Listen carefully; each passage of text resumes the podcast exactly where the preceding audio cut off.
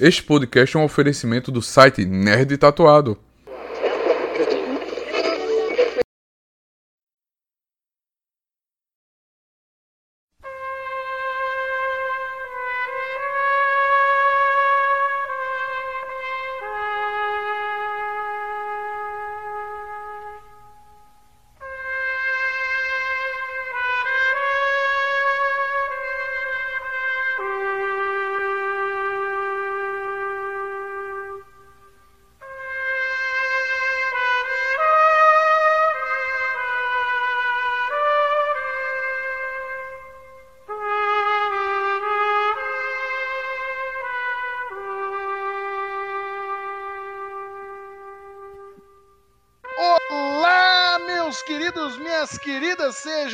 Muito bem-vindos e bem-vindas mais uma vez a este programa que persevera, apesar das dificuldades, o nosso maravilhoso enredo perfeito. Como vocês sabem, aqui estou eu, Rafael Assis, e comigo, como sempre, está ele, meu amigo cheiroso. Como é que vai, Ed? Edivaldo no quê? Não sei no que. A voz. Tamo aí, né, meu chapa? Tamo aí. Não, mas- tudo bem, estou aqui um tanto cansado. é, tivemos algumas, algumas correrias, alguns problemas nos últimos, nas últimas semanas, mas estamos absolutamente aqui para fazer a gravação de mais um bloco. E mais uma da sequência de pedidos dos ouvintes, né? E a gente, nesse podcast, a gente tratou sobre uma trilogia com duas pepitas de ouro e uma nem tanto, que é a trilogia do Poderoso Chefão, né? Do Francis Ford Coppola. E admito que pra mim foi um foi um grande prazer falar dos dois primeiros filmes e um grande desprazer ter assistido o terceiro filme, que eu não nem ouvi o. Na hora que você ouvir o bloco do- da narrativa, você vai entender os meus motivos. Mas e aí, Rafael, o que que existe, o que que, qual foi a sua experiência aí fazendo mais um clássico do cinema? Eu acho que o engraçado é que para quem está ouvindo os programas, né, vai ser o segundo programa em sequência em que a gente diverge, né? É a segunda vez que demonstra que a gente precisa começar urgentemente a lavar a roupa suja dentro de casa, porque a gente só faz isso em público. Mas eu acho que é o jeito certo, né, velho? A audiência, a, a audiência clama por essa verdade, né? A verdade, ela não tá no- nos momentos que a gente fica fazendo os afagos aqui um pro outro, não. A verdade tá na hora quando a gente começa a deitar na porrada aqui, xingando e brigando um com o outro. Então é, é- acho que o público, o público sente a nossa, a nossa verdade. O público sente, o público acredita, cada vez mais, mais pessoas estão acompanhando e interagindo com a gente. Estou ficando muito feliz, viu, pessoal? Obrigado aí a quem está sempre é, acompanhando, seja no- nas redes sociais do Nerd Tatuado ou nas nossas, participando das caixinhas, fazendo sugestões de filmes para a gente assistir. Muito em breve, de volta, a gente nem vai dar conta de assistir tudo pelo ritmo que a coisa está indo, mas é assim que a gente gosta, a gente vai começar a fazer sorteios do que fazer, ou quem sabe solicitar aí um- umas ferramentas remuneradas, né? Quem sabe? É, ué, se você mandar um pix aí, com certeza seu filme vai ser mais Vai- ter mais, mais carinho, mais atenção para ser analisado. Ele, é, ele vai ter uma prioridade aí, né? Não dá pra negar, não.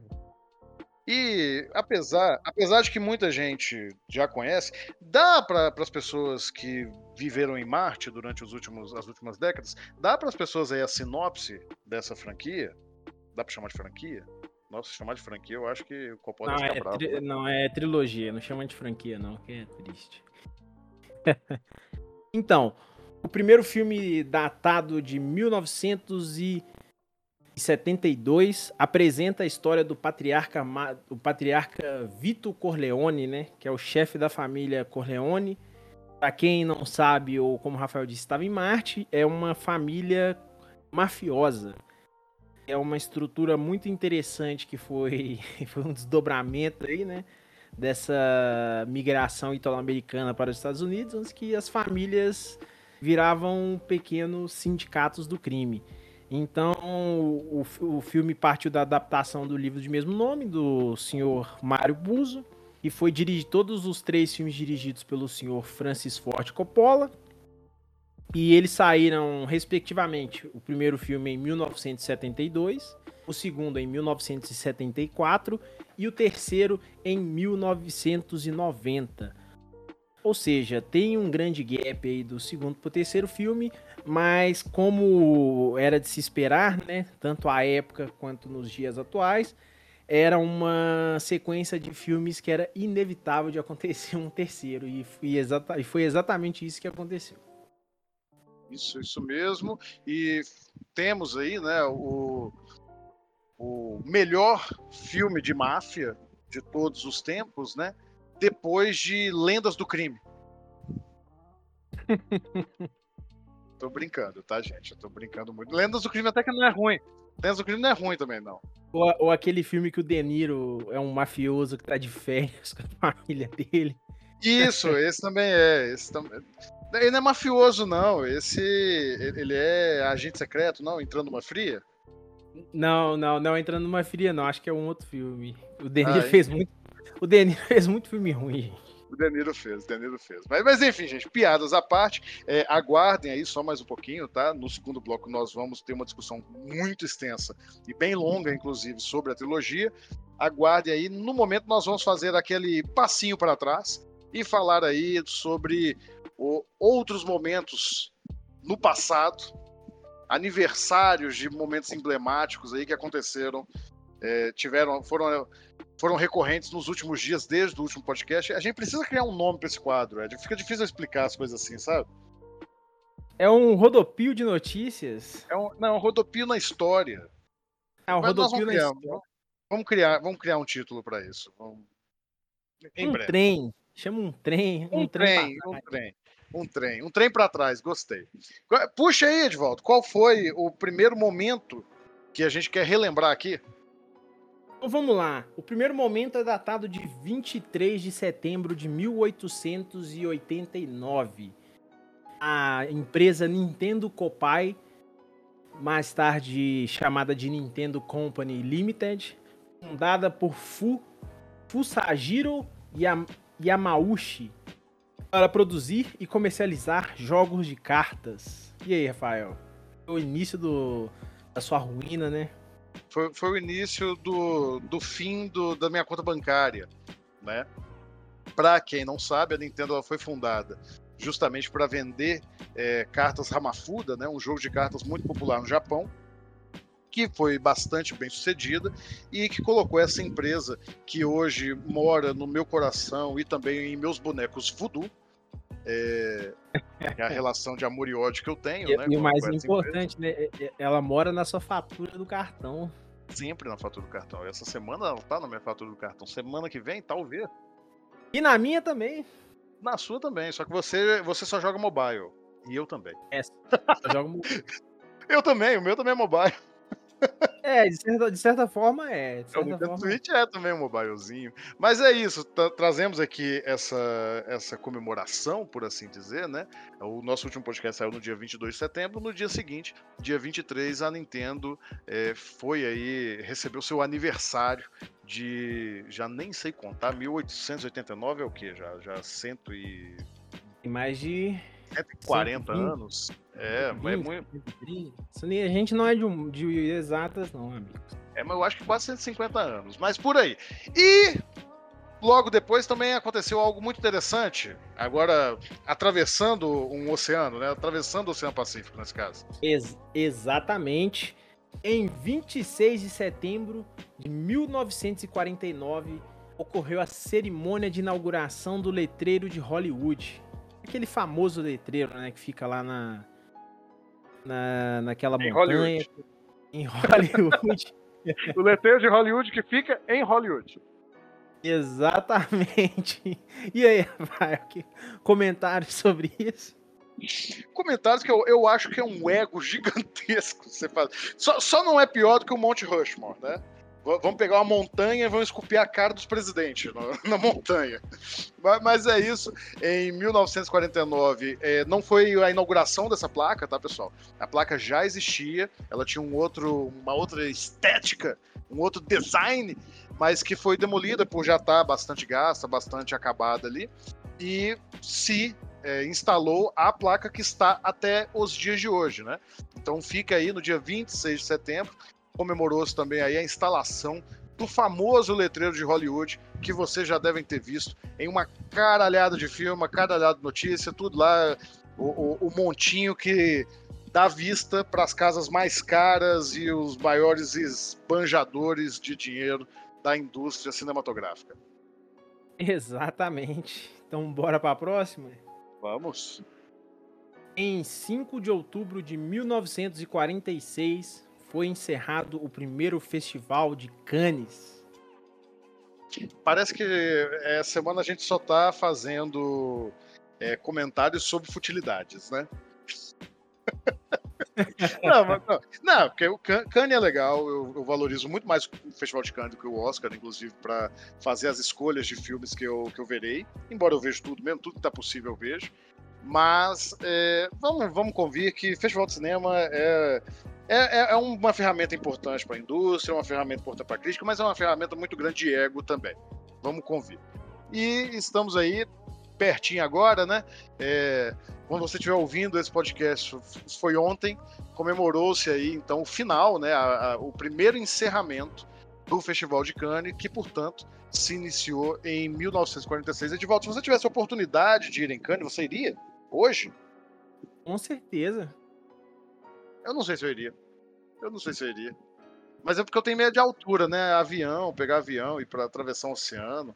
E, sabe que para mim, para quem tem medo de altura e não sabe nadar, como é o meu caso, você estar num avião sobre o oceano é estar de altura duas vezes.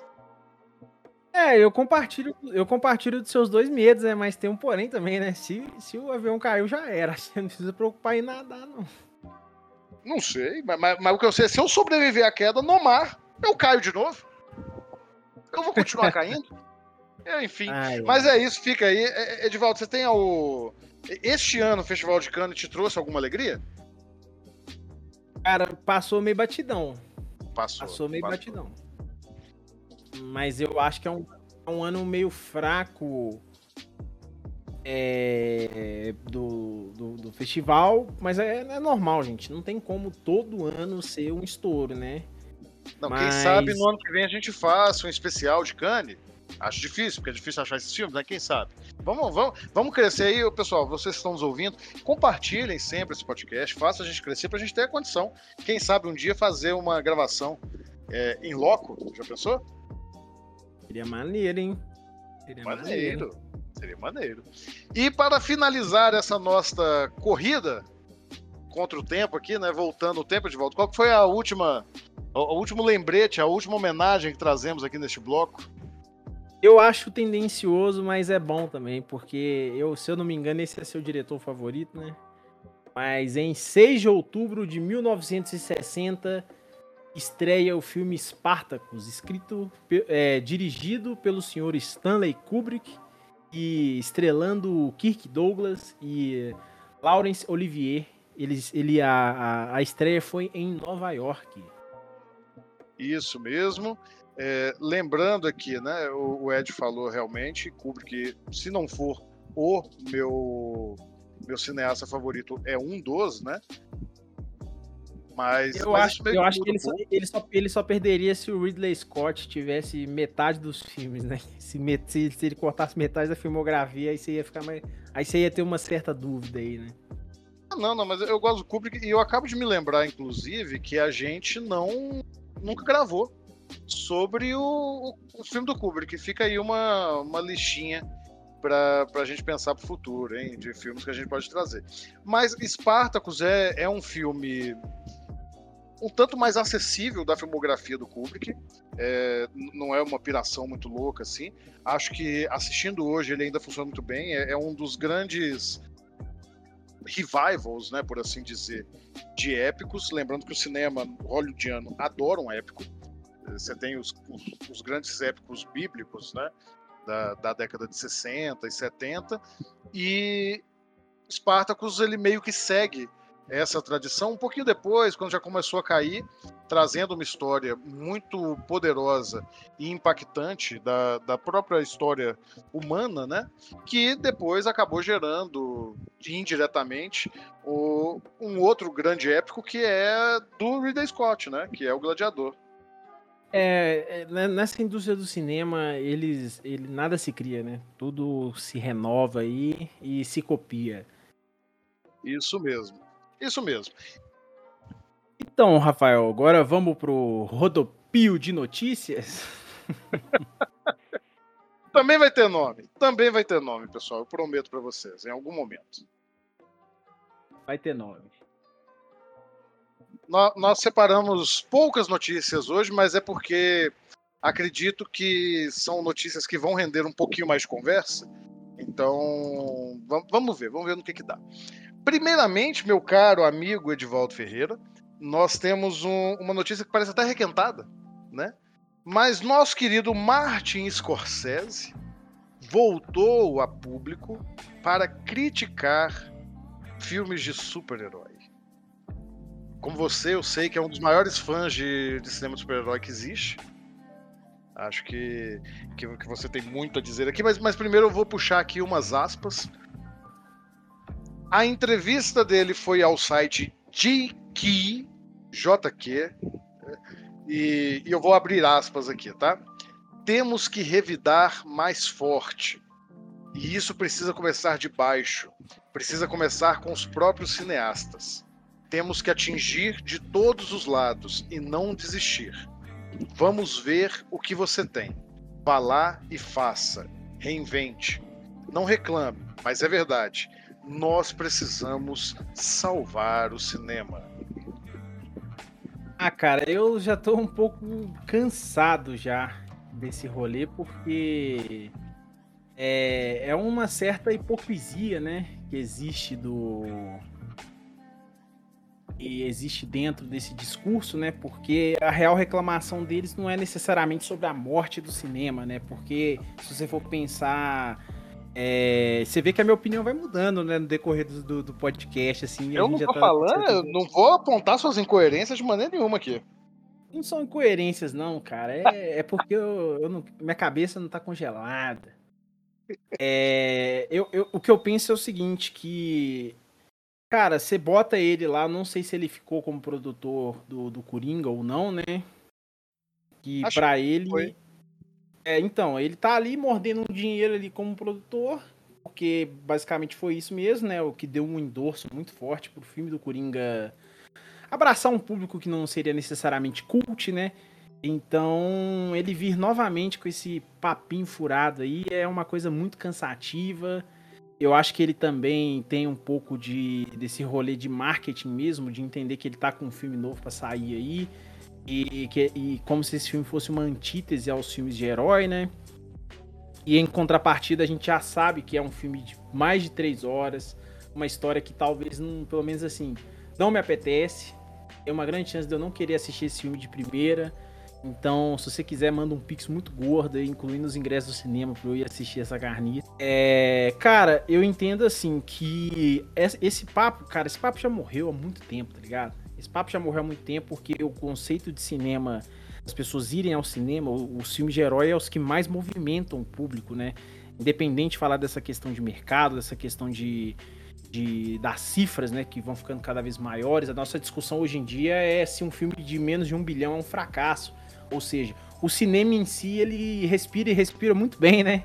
Respira um ar bem puro aí, porque tá conseguindo fazer muito dinheiro, é, tá conseguindo atrair a atenção do público, gerar grandes multidões dentro da sala de cinema. É, mesmo com filmes agora recentes, né, que nem a Barbie, Oppenheimer, que eles dão uma eles dão um certo respiro ao, ao, ao gênero né, de super-herói, que se encontra num certo hiato, né, não, não emplacou alguma coisa tão gigantesca assim.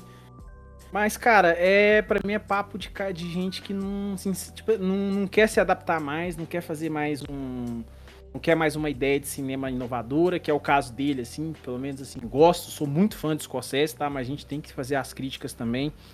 Já tem algum tempo que os projetos não são tão interessantes assim, então é, para mim é, é o mesmo papo do, do Tim Burton lá, né? Tá chorando com o bolso cheio de dinheiro, né?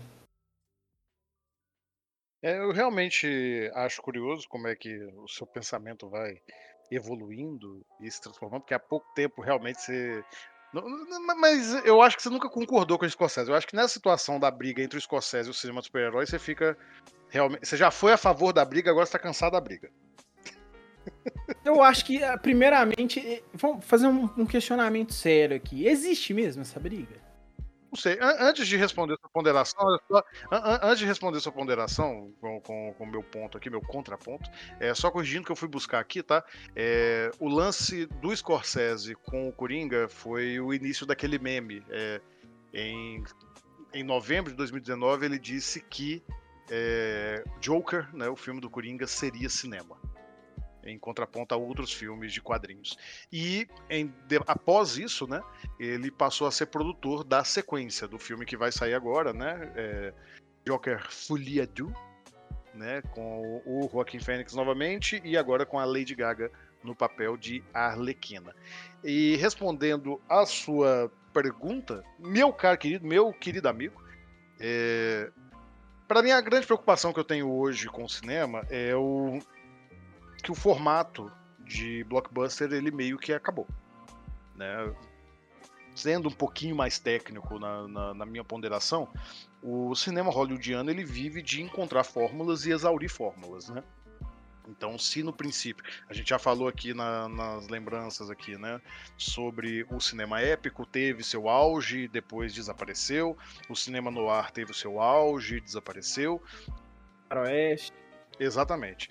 E o, um, esse formato de cinema de blockbuster, né, que se iniciou com o primeiro filme de Guerra nas Estrelas, né, o Star Wars original de George Lucas, ali final dos 70, começo de 80, se tornou o padrão da indústria, quase chegou a se esgotar ali na virada dos anos 90 para os anos 2000, né, já estava chegando num, num ponto de exaustão ali e Hollywood encontrou um outro filão para poder explorar isso basicamente, não apenas com filmes de super-herói, mas com filmes de ação frenética mesclando outros gêneros, né?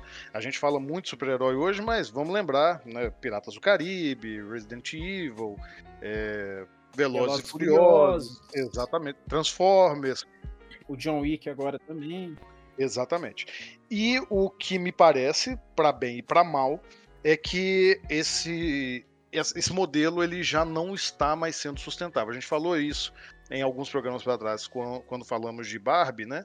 Que, que Barbie acabou dando, Barbie e Oppenheimer, mesmo que você citou agora, deram um, um respiro para esse formato, porque num ano muito fraco, com, com blockbusters afundando em bilheteria, num contrassenso para mim, né? Um filme que faz 300 milhões ser considerado um fracasso, me assusta uma indústria focada só nisso. Mas fato é que, a despeito disso, nesse ano a gente teve mais lucro do que se esperava em Hollywood até o momento. E ainda temos alguns arrasa-quarteirões para poder chegar, né? É, a gente ainda vai ter Aquaman pela, pela Warner, vamos ter mais um filme da Marvel saindo pela Disney. E, e me vem à cabeça agora são só os dois, mas pode ter mais também. Tem o Willy também, né? É, é, não sei se vai ser um arraso quarteirão. Mas, mas de toda forma, esse modelo não acabou. Mas eu, eu, eu entendo quando o Scorsese fala que, que eu, talvez as pessoas não estejam sendo educadas para apreciar outros tipos de cinema. Mas esse outro tipo de cinema existe. E, e eu acredito que nesse momento, pelo menos, da greve, é, foi possível ver isso. Muita gente tem dado chance para outros cinemas do mundo, né? cinema coreano tem crescido bastante, cinema indiano chegou a ser indicado ao Oscar esse ano, então acredito que há soluções, mas não vai ser é, uma pessoa, ainda que seja o Scorsese, ainda que seja esse monstro do cinema, que vai ter a solução para o mercado, que vai ter solução para o futuro do cinema. Isso vai acontecer naturalmente, e aí nesse sentido eu concordo com você. É uma briga que, que é meio inútil. Não sei se ela não existe, mas no mínimo ela não gera nada. E talvez se a gente fosse ter um debate sério sobre essas questões, a gente poderia estar tá falando sobre questão de cota de tela de cinema nacional, não ficar falando de cinema de gringo. Então, e eu acho uma, uma, uma fala muito descabida, né? Porque se você for, for, fazer retratos do período que ele lançava os filmes dele, tinha outros filmes que eram blockbusters lá que faziam mais grana. A questão é o filme que perdura com o tempo, né? E aí já é uma outra conversa, e aí sim ele tem o seu grande destaque, é, é, ele tem esse brilho dele, né? Que torna ele a figura que ele é. Mas, cara, isso sempre existiu. Eu acho que a crítica fica. Ela, ela se esvazia tanto nesse ponto, né? Porque não é uma coisa que nasceu agora, né? É uma coisa que já existe há muito tempo. Então a gente vai ficar. A gente vai ficar fazendo essas críticas vazias ou a gente vai tentar repensar uma ideia de cinema, né? Porque todo mundo fala, ah, o cinema morreu, os filmes de herói mataram o cinema, mas existem circuitos de cinema aí que estão se tornando sustentáveis, não estão fazendo bilhões, mas estão conseguindo criar uma indústria. Então, é, talvez parar de olhar um pouco só para o próprio umbigo, né? E tentar entender um cenário como um, como um todo, né? Isso mesmo. E falando sobre o futuro da indústria cinematográfica hollywoodiana, vamos à nossa próxima notícia, meu querido. Bora! Após 148 dias de paralisação, greve dos roteiristas em Hollywood finalmente chega ao seu fim. A greve foi encerrada na madrugada de quarta-feira, dia 27 do 9, depois de quase 150 dias. A notícia é do G1 e eu gostaria muito que você que, que você discutisse isso comigo, Oswaldo. Você acha que os roteiristas atingiram resultados satisfatórios? Cara, eu, eu vi um eu vi um pouquinho assim pincelado sobre o assunto. É, eu acredito que foi um resultado satisfatório, sim, né? Se eu não me engano, o novo contrato até 2026 aí com os roteiristas, então a galera vai começar a voltar aos trabalhos aí, que é uma coisa muito importante, né? Que as produções vão voltar a acontecer. E eu acho que o mais importante, talvez esse fosse o maior ponto de dor, né, da greve dos roteiristas, seria essas questões com inteligência artificial e que eu não me aprofundei muito, mas eu acredito que eles deram uma. Estavam tentando mais blindar o, o, profissional da escrita das questões da, da, da, inteligência artificial do que necessariamente somente melhores pagamentos, né? Ou eu estou incorreto? Mais ou menos, mais ou menos, mas, mas, eu vou aproveitar para informar também aos nossos ouvintes, né? O, o que acabou sendo decidido depois de muitas reuniões, né? E neste momento os roteiristas já estão meio que retomando suas atividades, ainda não está finalizado em definitivo todos os processos para o fim da greve, e os atores seguem ainda em greve, mas é um processo meio ali ligado, né? Uma vez que os roteiristas conseguiram chegar a um acordo, provavelmente esse acordo vai ser utilizado como base também para os atores, é, atores e atrizes, né? O que acontece é que em relação ao pagamento, é, o novo acordo ele estabelece um sistema de bônus aos roteiristas com base na audiência e serviços de streaming. É, já recebiam residuais, mas a gente tinha um problema muito grande com o serviço de streaming até então, porque eles não revelam os seus números de audiência. É, tem, tem até um, tem um artigo que eu escrevi, posso colocar aqui na, na descrição do episódio, onde se discute isso, como talvez os serviços de streaming não queriam fazer essa, essa revelação, porque teriam muito mais a perder dizendo qual é a real audiência de seus programas do que até pagando para os roteiristas, sabe? Que talvez esses números fossem muito menores do que se estimava. É, de toda forma, isso não vai vir a público, mas vai estar no contrato dos roteiristas. Eles também conseguiram que fosse estabelecido um número mínimo de pessoal para as salas de roteirista, que também era bastante era bastante solto, né? Os, os streams escolhiam muito é, quantas pessoas, né, eles tinham essa prerrogativa de decidir quais seriam as salas de roteirista, então é muito comum que uma série começasse com seis a sete roteiristas e ao longo da produção da temporada acabasse sobrando um só até o final, é, sobrecarregando ele e gerando, na prática, programas piores, né, que é você colocar o trabalho todo nas costas de uma só pessoa. É, estabeleceram, por exemplo, que para séries com até seis episódios agora é obrigatório que sejam contratados três roteiristas e é, com 13 ou mais episódios uma equipe mínima de seis, justamente para ter esse é, essa divisão de trabalho. Né? Quanto ao uso de inteligência artificial, também foi regulado. não, não foi proibida, porque eu acredito realmente que não tem como proibir, é uma coisa que está aí e vai vir, mas a partir de agora o WGAG lhe regulamenta que se for utilizado é, material gerado por inteligência artificial, seja total ou parcialmente, isso deve ser informado, então deve estar descrito no, no, no roteiro, né, em tudo, tem que ter um disclaimer ali indicando, e também é, impedindo que seja feito alguma coisa exclusivamente pela IA. Então você não pode cortar sua equipe de roteiristas, nem que seja para poder fazer alteração.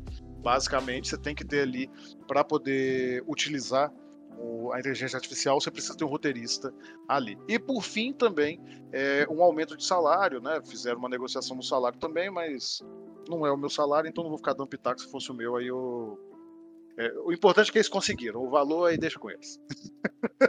Exatamente. Ó. É, sai, foge da nossa seara. Exatamente. Mas ficamos aqui, inclusive, é, ficamos no aguardo.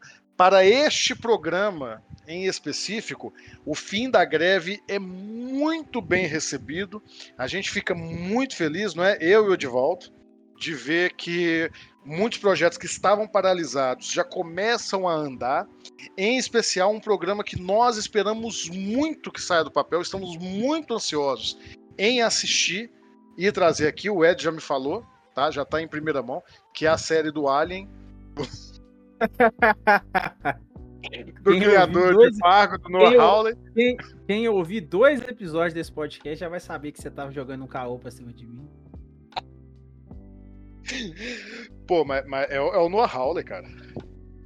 Fargo, o cara é bom. Você não vai ter curiosidade de ver, não? Você sabe o que, que, que, me mata? Todo programa nós temos que falar de Alien. Mas sabe o que, que me mata no Alien? Os filmes podem até não ser bons, cara. Mas você se interessa, porque os nomes envolvidos são sempre bons.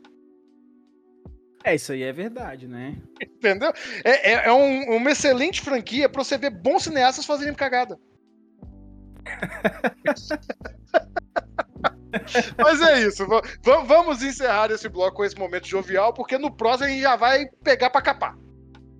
Exatamente. Aí vai ser a hora de, do debate. A hora que o pau quebra. Fique aí e em alguns instantes estaremos de volta. Até daqui a pouquinho. Até.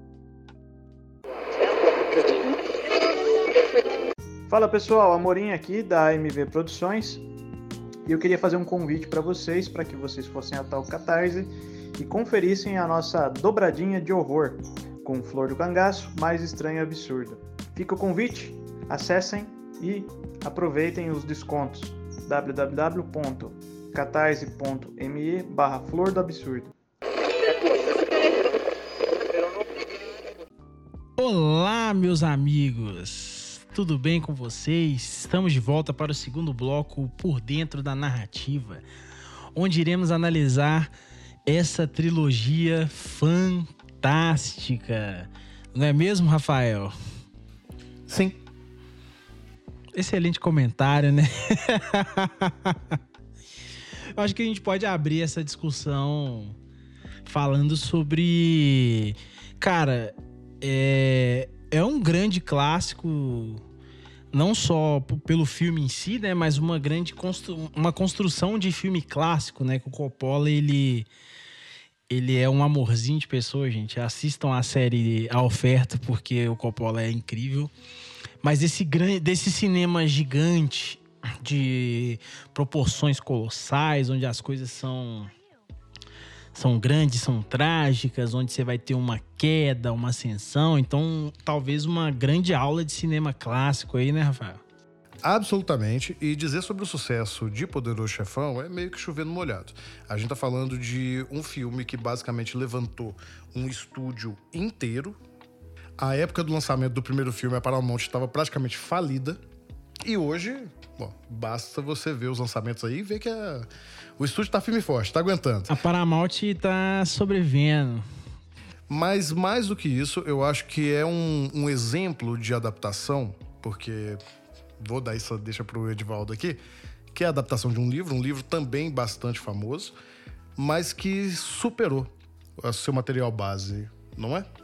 Cara, eu talvez eu discorde um pouco nesse aspecto aí. Ah, hoje você veio só para discordar de mim, né? Não, é desse jeito aí. Por quê? o, o Poderoso Chefão, cara, ele é um grande filme porque ele, ele foi adaptado de um grande livro, tá ligado?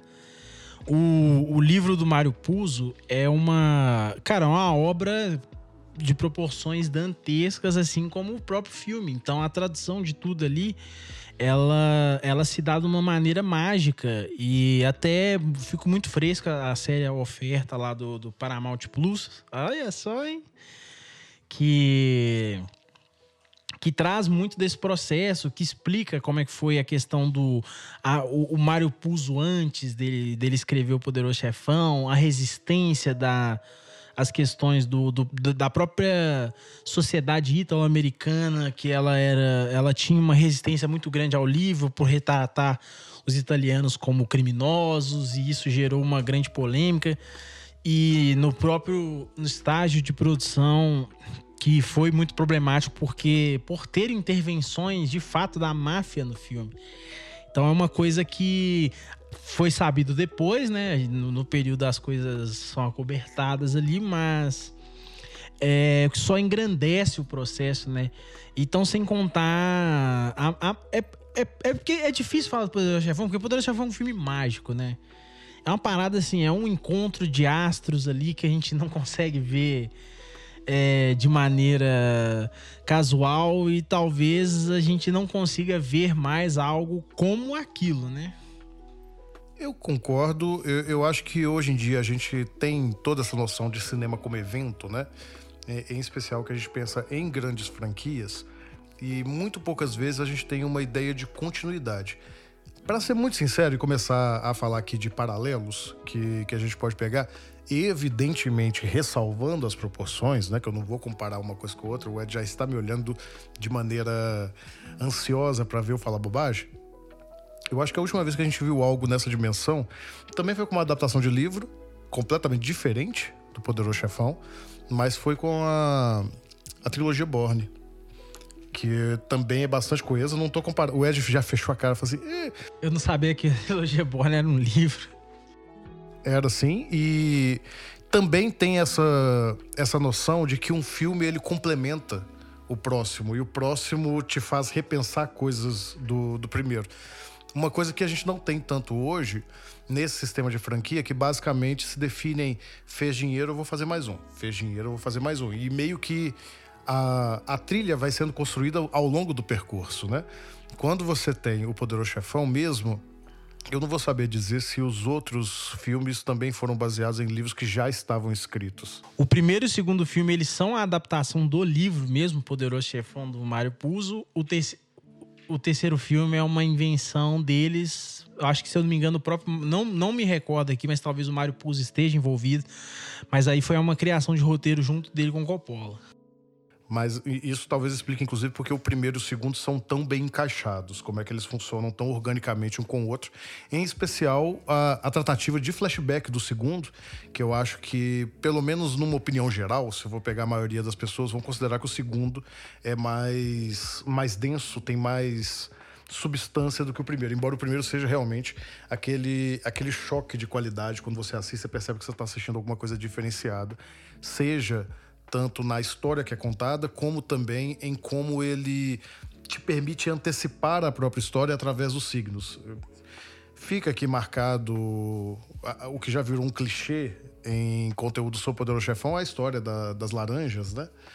Com, que, que antecipam mortes, né? E, e, que o filme trabalha não apenas com isso, eu acho que esse é o mais óbvio, de, de signo ali que te adianta pensar sobre o que vai acontecer no filme, te permite adivinhar se você estiver atento. Toda a construção do primeiro e do segundo filme quando você vai ver o segundo, você percebe que mesmo os pequenos detalhes do primeiro estavam fazendo aquela antecipação de o que, do que o Michael se tornaria.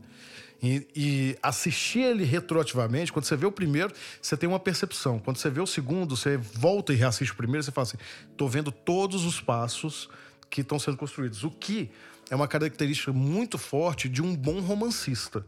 Tudo bem que a gente está falando aqui dos filmes, mas você percebe a mão forte que o material base exerce sobre o filme, de modo a trazer características que são muito marcantes da literatura para essa peça cinematográfica. E acaba que, quando eu digo que eu não sei diferenciar o que, que é melhor, é porque a adaptação foi muito fiel. Não houveram cortes brutos ali, não houveram. Não houveram, assim, pouquíssimas questões das quais eu, eu reassistindo depois de ler o livro que eu senti falta.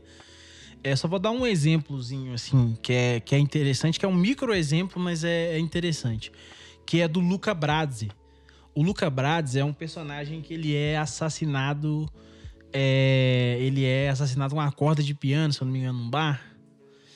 E, e fica por isso no filme. Existe um, um pequeno contexto, só que no livro você entende quem é a figura do Luca Brasi.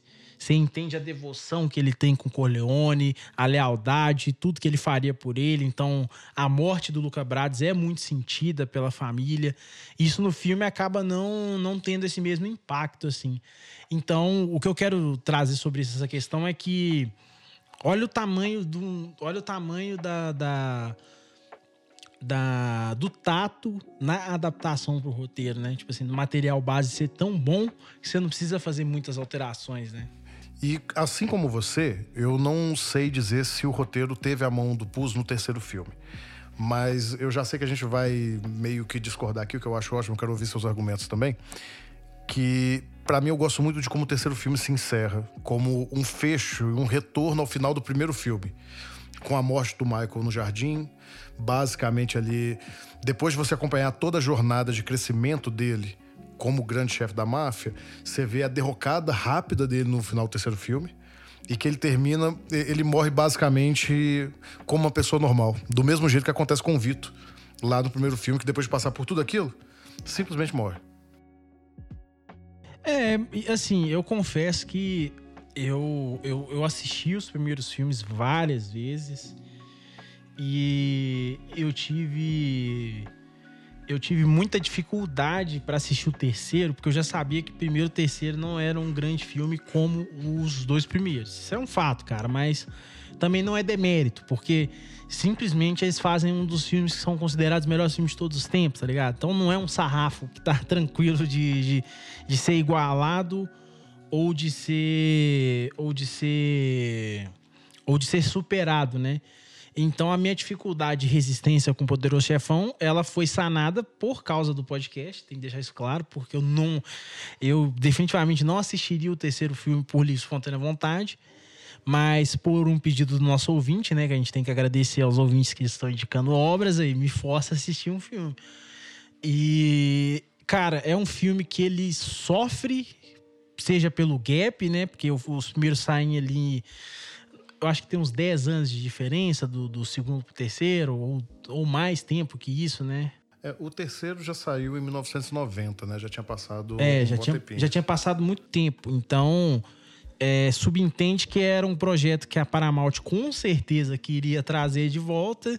E o Coppola talvez não quisesse, né? O Coppola que tava numa outra ah, vibe não, lá. Eu acho que ele queria. Que ele, inclusive, botou a Sofia lá. Eu acho que que, que ele... estragar o filme, né? Ah, aí, aí, aí você que diz. Cara, você mas... e o Josias, que tá aqui captando, que concordou. Mas, mas, mas, inclusive, quero agradecer aqui nossa equipe no local, o vulgo, vulgo Edivaldo Ferreira mesmo. Na verdade, ele fingiu que era outra pessoa, deu a volta aqui por trás. A gente confirmou aqui que realmente o roteiro do terceiro filme é uma colaboração entre o Coppola e o Puzo. O, o que, ao meu ver, de novo, para mim, é, explica por que, que você ainda tem essa coesão. Não é uma coesão tão grande quanto entre o primeiro e o segundo, mas eu ainda acho que há um, um fechar meio como se fosse um destino, que, de novo, é, é uma característica muito forte do, do romance literário, você ter essa, esse fim de ciclo, né? Você acompanha no romance o começo de uma história e quando ela termina, ela de alguma forma vai se referir lá ao começo, aonde tudo começou. E, e, eu acho que a morte do Michael no final do terceiro filme, ela, ela puxa isso de uma forma Ele muito morre marcada. Na lá, né, velho, né? Que bosta, viu? Muito, muito parecido com o, o Vito também. O Vito também. Não, mas só calma que a, aí, calma não, só que a, a Não, mas calma, só que a morte do Michael é, ela também entrega outra coisa que a gente vê muito na literatura e também no cinema, mas eu acho que é uma coisa bem herdada da literatura, que é uma noção de destino, do, da, da recompensa que você recebe pelas suas escolhas. Enquanto no caso do, do Vito, ele morre em paz, é, é meio que uma, uma situação de veja o poder que esse homem tem e que esse poder não vale de nada porque ele é humano. No caso do Michael, é como se ele fosse destituído desse poder. Porque, afinal de contas, no Vito a gente não viu. A gente vê no segundo filme, a gente vê no segundo filme, mas naquele primeiro a gente não tinha visto a trajetória dele. Ele era, desde o princípio, o chefão.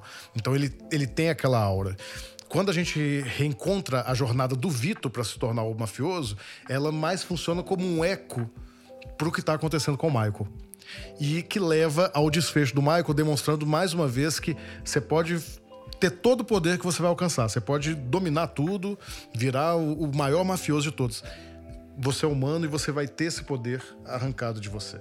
Que é uma fórmula até que o próprio Scorsese também, ele, ele exauriu bastante, né, nesse, nessas nessas empreitadas deles nos filmes de máfia. Mas a grande questão com o terceiro, cara, que é o seguinte. Além do que eu já falei, o terceiro parece que é um filme de alguém que ela é muito fã do Poderoso Chefão. Muito fã. E falaram com ele: você quer fazer um 3? É igual, sei lá, vai fazer um, um Vingadores Guerra Infinita 3, tá ligado? Aí você bota alguém para fazer e o filme vira uma paródia de si mesmo. O, o, para mim, o terceiro filme é isso: é uma paródia de si mesmo, no qual existia um plot interessante. É, você tem a, a, a, a, máfia continuando aquele plano do, do, que o Michael tinha de tirar a família do, dos negócios criminosos e colocarem eles na, na legalidade, com esse contraponto de de eles já estarem num, num, ápice assim gigantesco de poder e dinheiro e começarem a fazer negócio com o Vaticano, que assim, cara, é um negócio que não faz tanto sentido assim, tá ligado? Tipo assim, beleza, tem um nexo ali, mas pô, só porque os caras, o Vaticano tá na Itália, tipo assim, porque a impressão que dá é essa, tipo assim, ah, mano, o Papa é italiano, então vamos fazer isso aí. Só que ocasionou que o, o Poderoso Chefão 3, ele é feito pelo próprio Coppola. Então é um filme que ele, ele cai muito a, o padrão de qualidade e, de certa forma, é meio triste até você ver como, como eles fecham a, a trilogia, porque vira um negócio, tipo assim, que você que você tenta fazer que e é um negócio que eu gosto, você sabe? Eu sou muito foco em nostalgia, tá ligado? Só que nesse caso, o, o, a ideia dele de quebrar a trilogia é fazendo o mesmo rolê de novo. Que é um outro cara mais novo assumindo o comando da família e é isso aí. Eu concordo, mas eu acho que a gente tem que pensar numa outra situação que eu, eu pelo menos eu já ouvi dizer que dos três filmes, o terceiro foi aquele que mais sofreu intromissão do estúdio. Por meados de 2020, inclusive, fiquei sabendo que ia sair uma edição do diretor, um corte do diretor. Que não sei se saiu. E, obviamente, eu não vi, porque senão eu saberia se tinha saído ou não. É, eu acho que não existe um director's cut aí do, do Poderoso Chefão, né? Porque eu acho que é uma coisa muito difícil da gente não saber, né? Mas, cara, não faz, assim, não, não faz sentido. Sinceramente, mesmo se falar Paramount interferiu.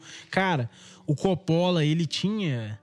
Ele tinha um poder de dominância sobre essa obra que ele podia barrar as coisas. Ele conseguiu fazer quando ele não era ninguém quando ele era um diretor experimental de cinema, ele, ele conseguiu entregar o filme que ele queria, tá ligado? Sem. Não teve corte, conseguiu lutar pelos atores que ele queria. Pô, velho, a gente vê o Alpatino hoje em dia aí, um senhor de 80 mil anos com um filho. É por causa do Coppola. E o Coppola lutou para ter o cara como ator, tá ligado? Então, não sei se. Eu não sei se só essas interrupções, tipo assim, se você for pensar, cara, é um contexto talvez que que o, o Coppola, por exemplo, ele tinha vindo do Apocalipse Now, tá ligado?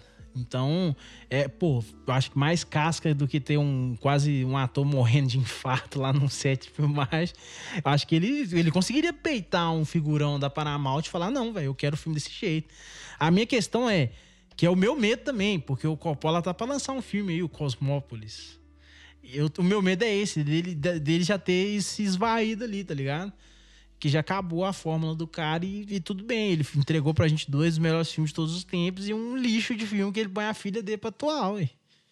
É, eu quero só salientar que Edivaldo Ferreira acabou de chamar Poderoso Chefão 3 de um lixo de filme. Que É um lixo fique- de filme? Que isso fique anotado para todos os tempos.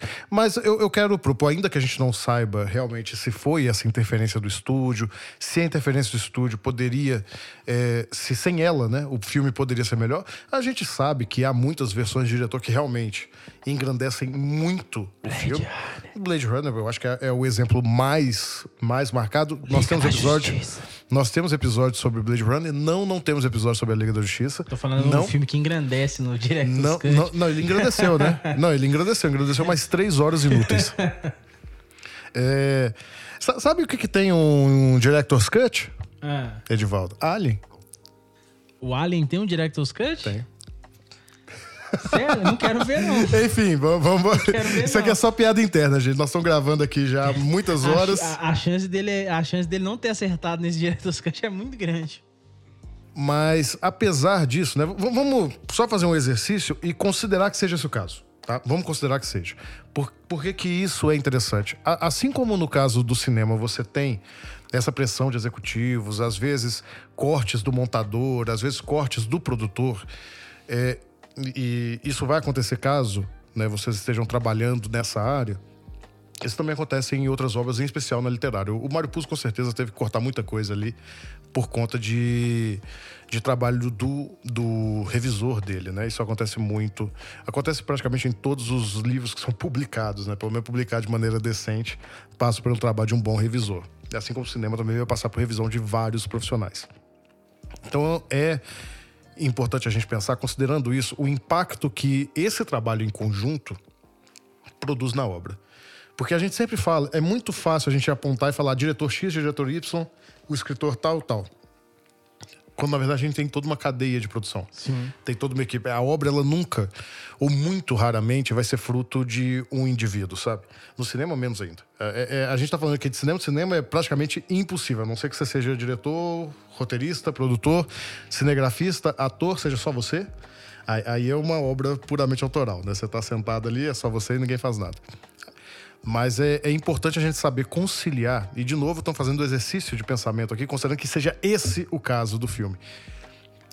Que é necessário, às vezes, bater o pé, às vezes conversar, às vezes encontrar o melhor caminho. E o que eu acho mais importante, ser um profundo leitor de si mesmo, né? Leitor da sua própria obra e entender quando você finalmente chegou naquilo que você de fato gostaria que fosse apresentado.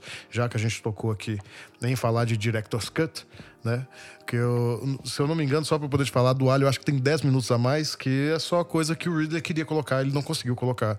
E para dar o exemplo máximo, o caso do Snyder que você brincou aí, um caso que tá, beleza, né? O cara queria fazer um filme de quatro horas, faça. Faça, né? Não, não tem necessidade, mas faça. Se for aquilo que realmente é a história que você quer contar, coloque ela pra frente e deixe que as se esse pessoas cara julguem. deixou o Drive My Car, deixa o Snyder também. E, galera, fazendo uns encaminhamentos pro final aqui, eu não. Eu, eu tentei evitar de ficar dando esses detalhes de produção, essas coisas. Por, por quê? Porque não são extremamente interessantes. E elas estão no seriado The Offer, a oferta, não sei como é que foi em português, que é sobre os bastidores de produção do primeiro Poderoso Chefão.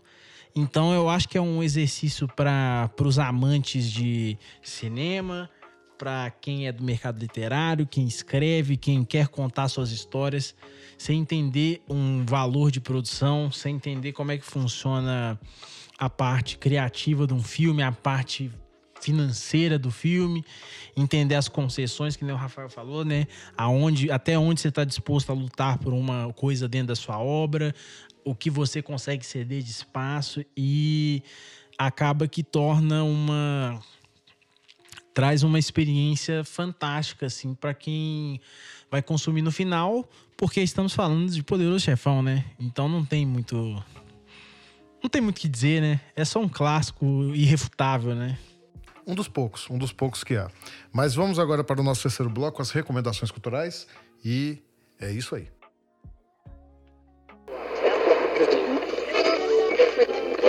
Fala galera nerd, aqui é o Faustino Neto, o Nerd Tatuado. Eu espero que vocês estejam gostando desse podcast. Entre nós, um novo podcast aqui na nossa casa. Você já conhecia o, o nosso site, o Nerd Tatuado? Somos um site, um Instagram, um canal de comunicação sobre cultura pop, nerd, geek e sobre tatuagem. Mas você sabe que para manter isso tudo aqui crescendo cada vez mais, a gente precisa do seu apoio, a gente precisa da sua ajuda. Você pode nos ajudar pelo Apoia-se, que é apoia-se barra nerd tatuado, ou você pode apoiar também pelo cartaz, que é barra nerd tatuado. Ou então fazer aquele velho Pix da Alegria, que é contato arroba nerdtatuado.com.br ou nerdtatuado.gmail.com. Faz um Pix e também você pode se tornar assinante também no nosso PicPay, que é picpay.me barra nerd tatuado. É só um real, você já ajuda o nosso canal.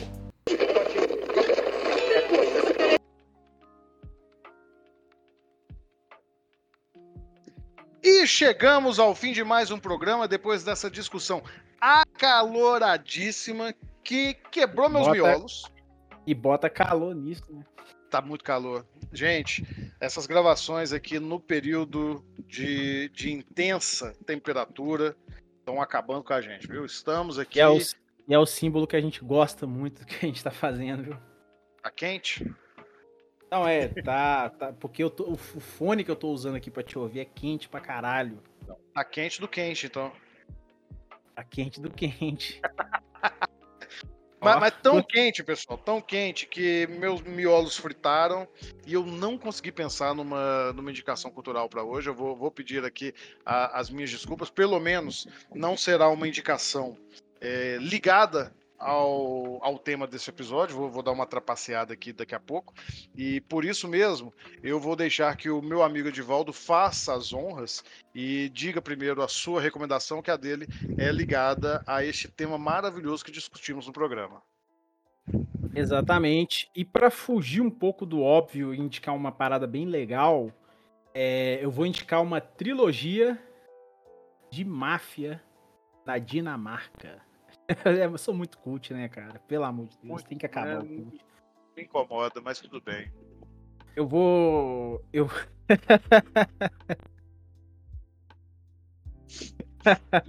Quem ouve acha que a gente se odeia, cara. Na moral.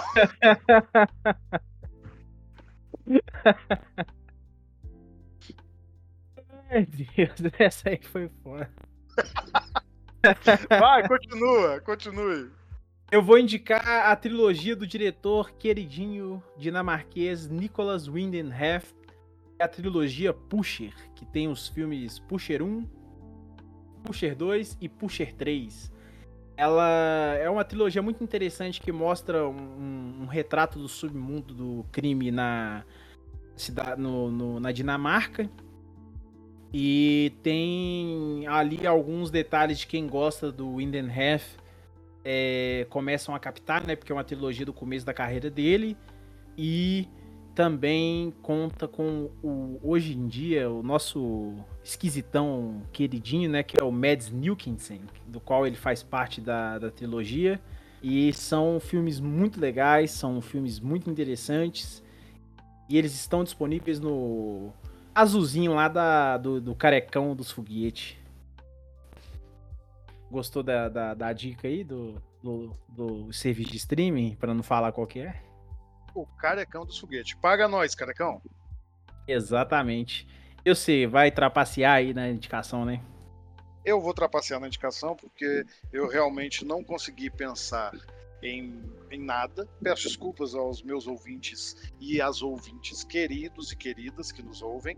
Mas eu vou fazer uma indicação tanto tanto que passou despercebida pelas pessoas, mas e, e talvez até traga pro, pro meu amigo aqui um, um certo acalento ou não ao seu coração, meu caro amigo.